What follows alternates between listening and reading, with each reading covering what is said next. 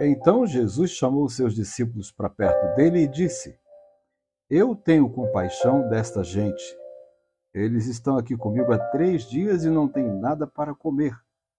Eu não quero mandar ninguém embora com fome, senão podem desmaiar pelo caminho. Mateus 15, 32 O Senhor Jesus sempre foi seguido por muita gente por diversos motivos, sendo que o principal deles era as curas que ele fazia. Entendemos que ele é o maior de todos os exemplos de compaixão de todos os tempos. Ele se preocupava com as pessoas à sua volta, com as suas lutas, dificuldades e limitações, e sempre as ajudava. Todo aquele que se aproximava de Jesus para pedir ajuda era abençoado. Ainda hoje é assim. O Senhor Jesus está sempre pronto para ajudar a qualquer um. Ele mesmo disse: Se me pedirdes alguma coisa em meu nome, eu a farei. João 14, 14. Jesus sempre transformava a sua compaixão em ação ou atitude. Havia uma multidão faminta perto dele e ele decidiu dar de comer a esse povo. Então, tomou sete pães e alguns peixinhos e os dividiu em pedaços para alimentar o povo. Duas coisas importantes aparecem nessa história: a compaixão de Jesus. Ele viu a necessidade das pessoas, ficou sensibilizado com elas e decidiu ajudá-las. Para que nos identifiquemos com o Senhor Jesus, precisamos seguir o seu exemplo fazer o mesmo que ele faz.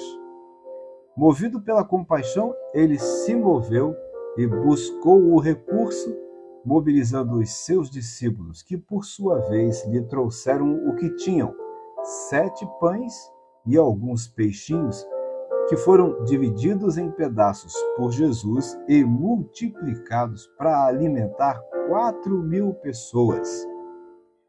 Quando a compaixão enche o nosso coração, buscamos recursos para ajudar quem necessita.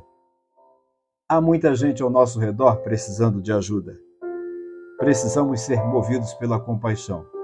A mesma compaixão que havia no coração de Jesus pode estar dentro do nosso coração. Jesus era sensível às necessidades das pessoas à sua volta. Nós também precisamos ser sensíveis às necessidades daqueles que estão à nossa volta sejam elas necessidades físicas, emocionais, psicológicas ou espirituais. O importante é que estejamos exercendo a compaixão, compaixão que o Senhor Jesus nos ensinou. De novo, há muita gente ao nosso redor precisando de ajuda. Você tem compaixão delas? O que você tem feito para ajudá-las? Melhor do que falar em compaixão é praticá-la. Use o recurso que você tiver. Peça a Jesus para multiplicar o que tem nas mãos. Chame os outros para ajudar, mas exercite a compaixão, porque a compaixão é o sinal de que você está seguindo a Cristo Jesus. E a compaixão multiplica a bênção na vida das pessoas e na vida daquele que pratica essa compaixão. Deus abençoe você, sua família, seu dia, seu trabalho, sua saúde e que a paz do Senhor Jesus seja com você agora e sempre.